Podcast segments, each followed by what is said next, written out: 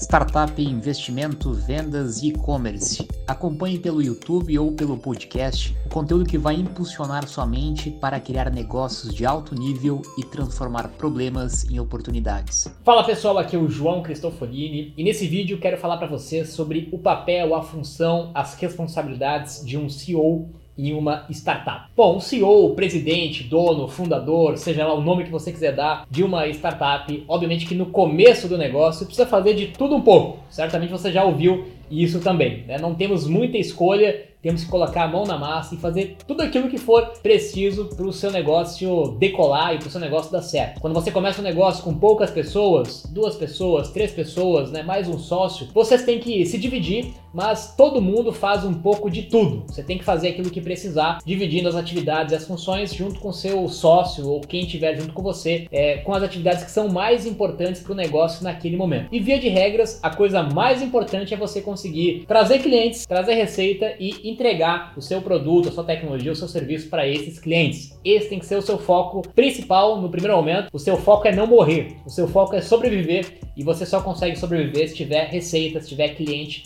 pagando e sendo usuário aí do seu negócio. Conforme o seu negócio vai crescendo, você vai contratando mais pessoas, e a gente já teve um vídeo aqui no canal sobre como contratar as pessoas certas para o seu negócio. A função de um CEO vai ficando um pouco mais clara. Quando você tem uma empresa já minimamente estruturada, com um time minimamente estruturado que vai ajudar na execução das atividades, o papel de um CEO ele é composto por principais três funções. A primeira delas é garantir que a empresa tenha dinheiro, tenha recurso, tenha caixa, seja via cliente, o cliente que está pagando e está gerando receita para o seu negócio, ou seja, via captações de investimento. Então é o papel de um CEO estar em contato com captações possíveis de investimentos, com investidores, com fundos de investimentos, se esse for o seu objetivo, se essa for a sua escolha. É, é um processo que, via de regra, demora, é, não menos do que seis meses. Então você precisa fazer muitos contatos, conversar com muita gente, manter as pessoas atualizadas sobre o crescimento do seu negócio, sobre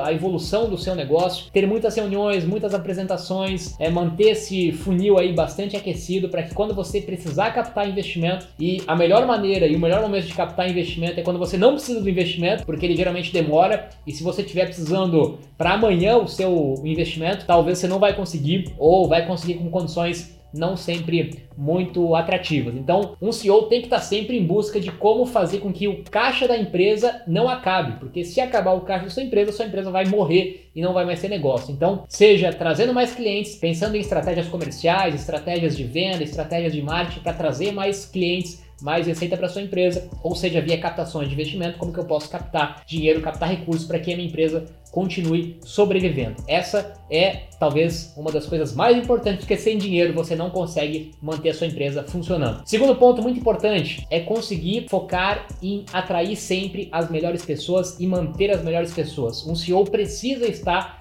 muito envolvido no processo de contratação, no processo de cultura, no processo de gestão das pessoas, ajudando nas contratações estratégicas, ajudando nas contratações chaves, atraindo pessoas para trabalharem na sua empresa, fazendo com que a sua empresa seja atrativa e motive as pessoas a virem trabalhar com você. É um trabalho também comercial de atrair e vender a sua ideia, né? Tudo é uma venda. É, o fundador de uma empresa, o CEO de uma empresa está a todo momento vendendo. Seja vendendo para o seu sócio, seja vendendo para o investidor, seja vendendo para o cliente, seja vendendo para um possível funcionário. Você está sempre vendendo, contando a sua história, tendo storytelling, vendendo a sua cultura, vendendo a sua missão, vendendo o seu propósito, vendendo aonde você quer chegar. Então você também precisa vender para que as pessoas queiram trabalhar com você, para que elas acreditem no seu sonho, no seu propósito, e mesmo que talvez no curto espaço de tempo elas vão ter que ganhar um pouco menos ou não ter tantos benefícios, mas elas vão acreditar em você, na sua missão, no seu objetivo, naquilo que você está construindo. Então, precisa ficar muito próximo. Talvez Jorge Paulo Lehmann já dizia que 50% do tempo dele era dedicado para pessoas, estar junto com as pessoas que estão dentro do negócio, contratação, falando sempre com novas pessoas, mesmo que você não está precisando contratar hoje, sempre prospectando, sempre conversando, sempre buscando as melhores pessoas para trabalharem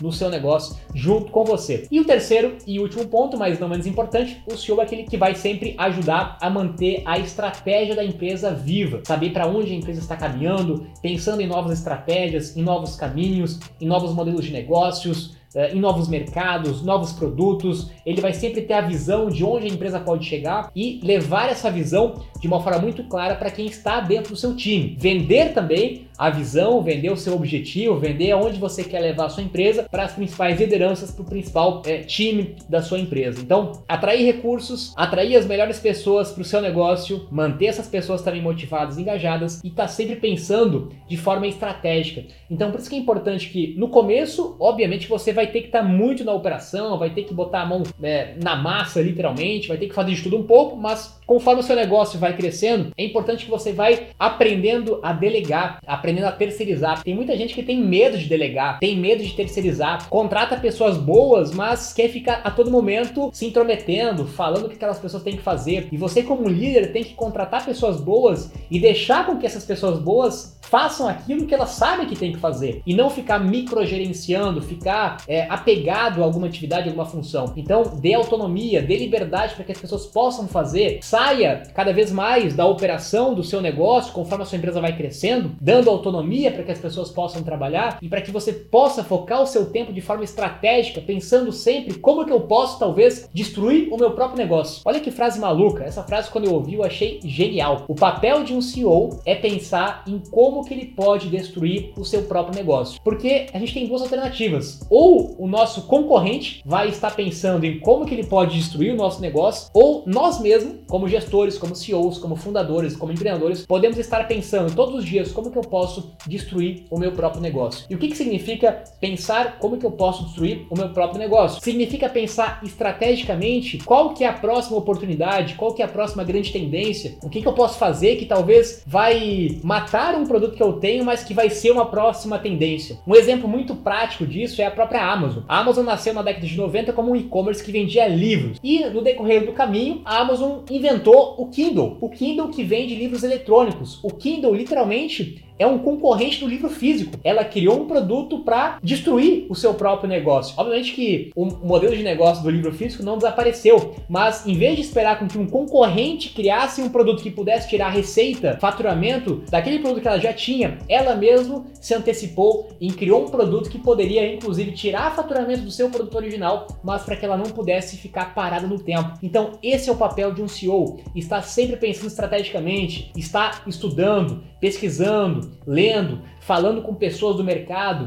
está vendo o que está acontecendo fora do Brasil, o que está acontecendo no mundo, quais são as principais tendências e pensando estrategicamente em como que você pode melhorar o seu negócio, mudar o seu negócio, transformar o seu negócio. Porque não é novidade para ninguém que o mundo está mudando numa velocidade cada vez maior e mesmo que se você criou um negócio que seja sustentável, que seja saudável, que tenha um retorno financeiro, que seja um relativamente é, bem sucedido, esse negócio pode talvez fracassar num futuro muito próximo. A gente tem muitos exemplos de empresas que tiveram um sucesso muito grande, mas com pouco tempo depois pararam de inovar, pararam de pensar em coisas diferentes, pararam de tentar fazer coisas diferentes, de criar produtos diferentes e elas morreram pelo caminho. Então, o mundo está cada vez mais competitivo, o mundo está cada vez mais veloz, o mundo está cada vez mais rápido. E se o CEO não estiver pensando estrategicamente nos próximos 5, 10, 20 anos, aonde a sua empresa pode estar, o que, que ele pode fazer, o que, que ele pode mudar, o que, que ele pode transformar, certamente vai surgir uma nova startup de dois, três guris em alguma garagem que vai talvez destruir o seu próprio negócio. Então, CEO, foco em captar dinheiro, em trazer dinheiro, foco em trazer gente boa, foco em pensar estrategicamente como que você pode levar o seu negócio para o próximo nível. Beleza? Se você gostou desse vídeo, se você é um CEO e precisa de, alguma ajuda, orientação, acompanhamento,